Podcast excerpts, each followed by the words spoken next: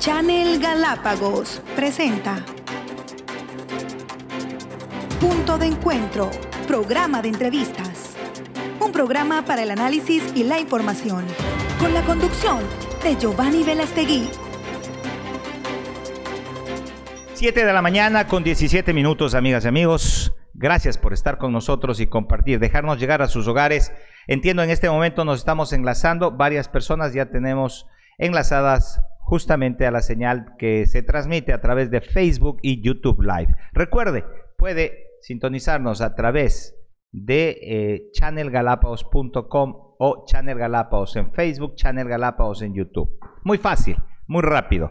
Y usted tendrá la alarma, recibirá la alarma para que cuando estemos transmitiendo en vivo, sobre todo, usted pueda vernos. Y si no, pues obviamente puede apreciarlo a través del largo del día. Bien, mencionábamos que se encuentra con nosotros Alicia Ayala Maldonado, representante de eh, la Organización de las Mujeres Rurales y la Familia y miembro del Observatorio del Consejo de Participación Ciudadana y junto a ella Giselle González, en la parte pertinente, presidente del Consejo Consultivo de Mujeres de Santa Cruz. Ellas vienen acá a mencionarnos cómo está o se ha dado el proceso para la aprobación de la ordenanza de prevención y erradicación de la violencia. Buenos días, bienvenidas. ¿Quién desea tomar la palabra primero? Giselle, por favor, buenos días. Buenos días, Giovanni. ¿Cómo estás? Un gusto estar de nuevo aquí en tu maravilloso programa y deseándote muchos éxitos. Eh, como tú bien lo decías, estamos aquí por el problema que hay una falencia en las cuestiones de la ordenanza que está haciendo el Consejo de Gobierno. A punto de aprobarse, entiendo, el día de hoy. A punto de aprobarse, en la cual nosotros estamos refutando esa ordenanza que no ha sido socializada con todos los grupos de mujeres que existen en Santa Cruz que son varios.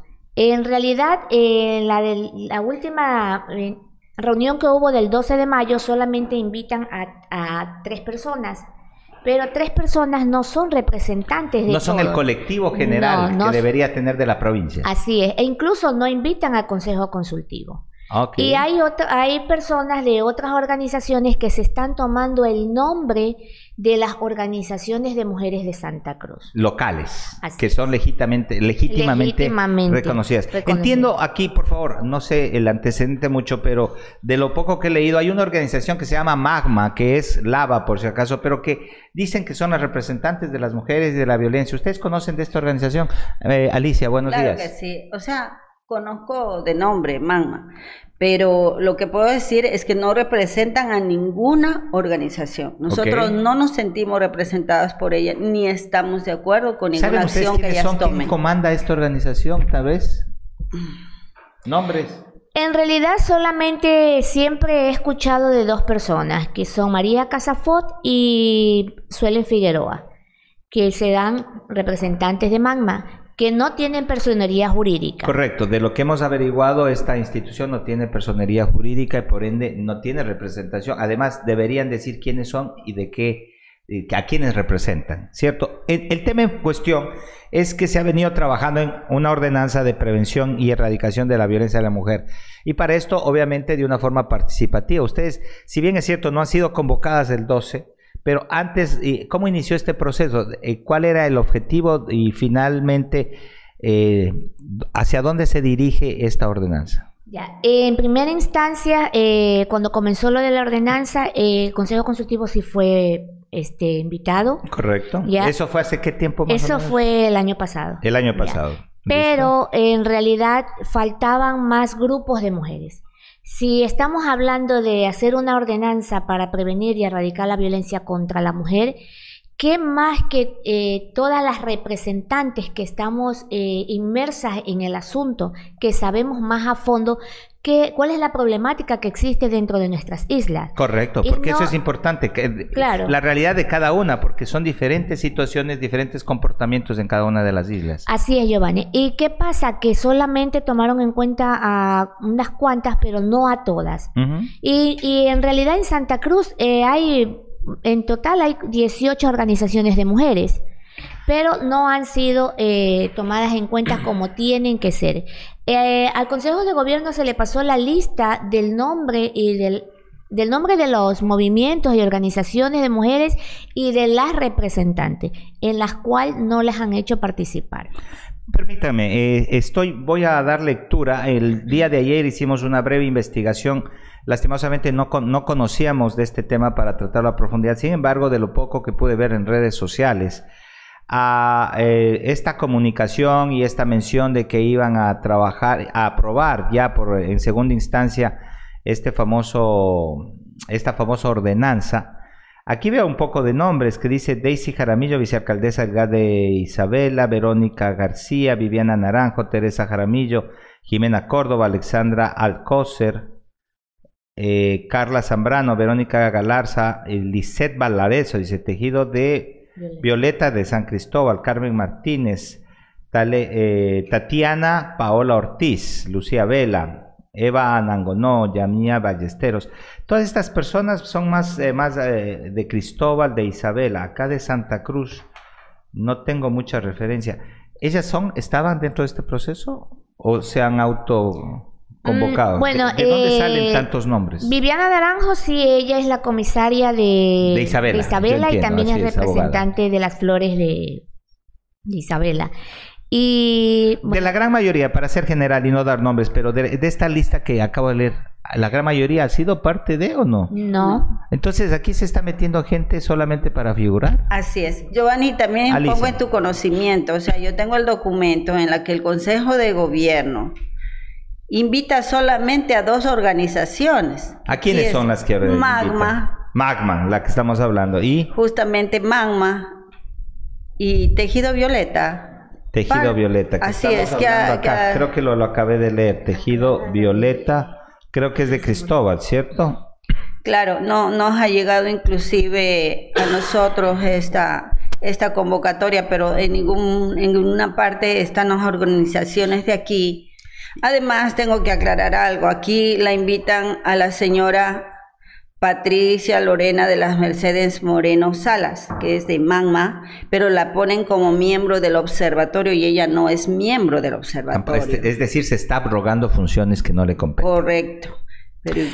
¿Qué pasa con estas organizaciones y por qué su, digamos, su voz de alerta, su voz de alarma o su voz de protesta en este momento? ¿Qué es lo que pasa? Ahora se van a reunir en el Consejo, van a aprobarlo, esto va a ser legal. ¿Cuál es la base legal para que se apruebe? ¿O ustedes eh, son parte nada más y el Consejo puede decir con quién quiera aprobar esta ordenanza? Bueno, eh, se supone que si nosotros somos miembros, somos parte de acá de, de la isla y hemos también participado en las primeras instancias en esta ordenanza, también tienen que por lo menos tomarnos en cuenta como vedoras para saber eh, y garantizar. y garantizar de lo que se está haciendo. Pero en realidad eh, no podemos garantizar y hacer una ordenanza con dos grupos de mujeres cuando hay más de 20 grupos de mujeres. Así es. Es decir, solo dos personas invitadas a esta reunión y son las que van a elegir y van a decir, ok, se aprueba o se desaprueba. ¿Cuáles son los riesgos? Correcto. ¿Cuáles son los riesgos de aprobar un reglamento que justamente va destinado a proteger a la mujer, pero que, también puede ser eh, utilizado como una, una, herramienta de presión o opresión también, a, digamos, a, a la parte del hombre, ¿no? Digámoslo así, hay, hay, que buscar equidad en esto del tema de violencia. Eh, así es. Nosotros, eh, como Consejo Consultivo, eh, como, como representante de movimientos de mujeres, no estamos de acuerdo en ciertas cosas que tienen esa ordenanza. Por decir, estamos hablando de erradicar la violencia de la mujer y de género. Pero ¿qué pasa? Que solamente hablan de ciertas cosas, pero no a profundidad ¿Cómo que, por del asunto. Eh, como por decir, eh, antes de, eh, deberían investigar bien los casos de cualquier índole antes de tomar una decisión determinativa. Por ejemplo, en el tema de violaciones. así es. Correcto. Porque ahora es como que se está satanizando, o sea, ni bien ah, ya es violador, ya le juzgamos, sin ver ni siquiera, ni garantizar que la persona es, digamos, no es culpable hasta que se, demuestre, lo contrario. es inocente. Pero eh, justo estamos pasando un caso, entiendo algo del señor Bisaida, un señor Bisaida, donde creo que inclusive una de las miembros de Magma no es que está involucrada en este tema.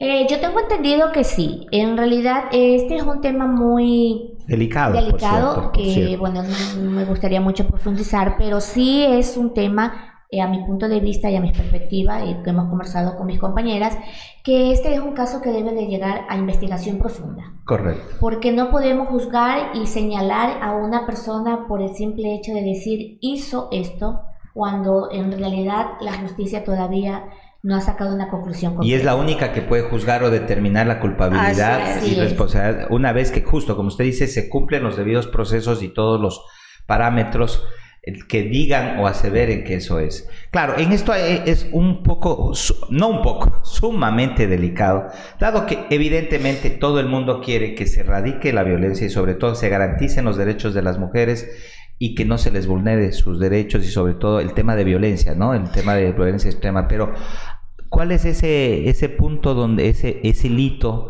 donde termina lo uno y empieza lo otro, Alicia? Yo creo que una prueba es justamente lo que se está dando. Está creándose una ordenanza para prevenir y erradicar la violencia de género en contra de la mujer, pero desde ya, desde la creación, se está vulnerando derechos de organizaciones. De mujeres mismo. Correcto. En el artículo 100 de la Constitución de la República del Ecuador, del 2008 que dice, en todos los niveles de gobierno se conformarán instancias de participación integradas por autoridades electas, representantes del régimen dependiente y representantes de la sociedad del ámbito territorial de cada nivel de gobierno que funcionarán regidas por principios democráticos. O sea, desde ahí se está violando ese artículo de la Constitución.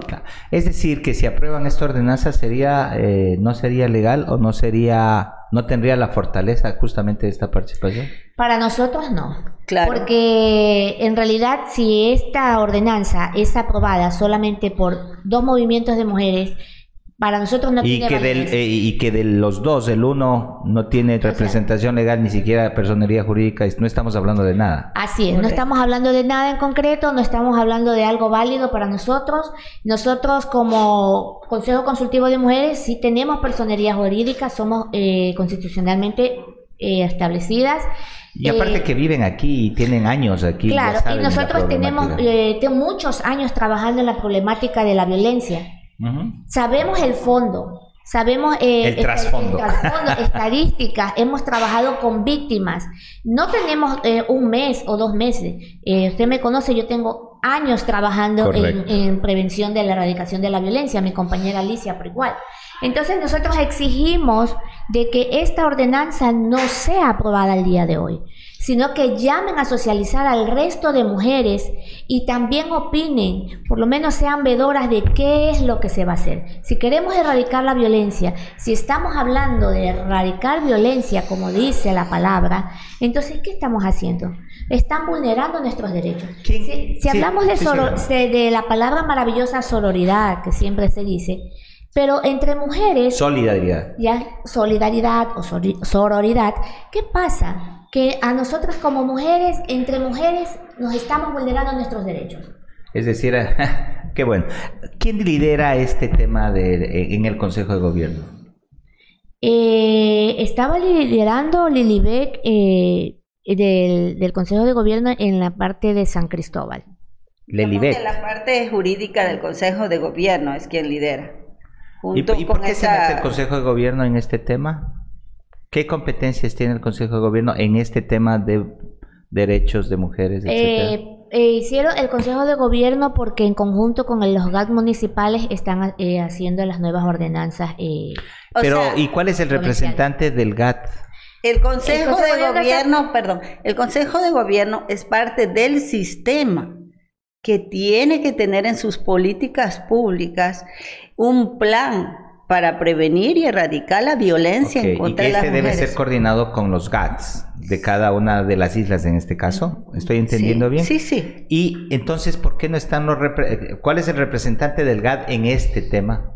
Esa es mi pregunta. ¿Y de cuáles son los representantes de los GATS mm, cantonales? O sea, justamente en la reunión del pleno parte de, del, grupo que aprueba o no aprueba son alcaldes, son jefes políticos. ¿Y por qué no están presentes y van a aprobar Ellos van a estar ahí. ¿Van a estar aquí? En, no, o sea, sí, en esa reunión de hoy día. ¿Dónde va a ser la reunión? ¿En qué parte?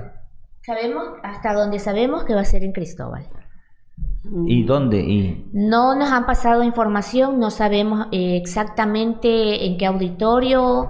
Eh, ¿O en qué sitio? ¿O, por qué medio? Porque ahora hay medios telemáticos. No, no nos han informado. No les han informado.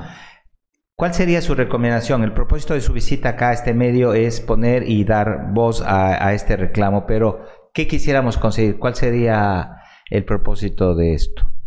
Bueno, nuestro propósito es eh, no crear polémicas, nuestro propósito es socializar con todas las, representantes de cada organización de mujeres y con, todas ellas sentarnos y revisar este, esta nueva ordenanza.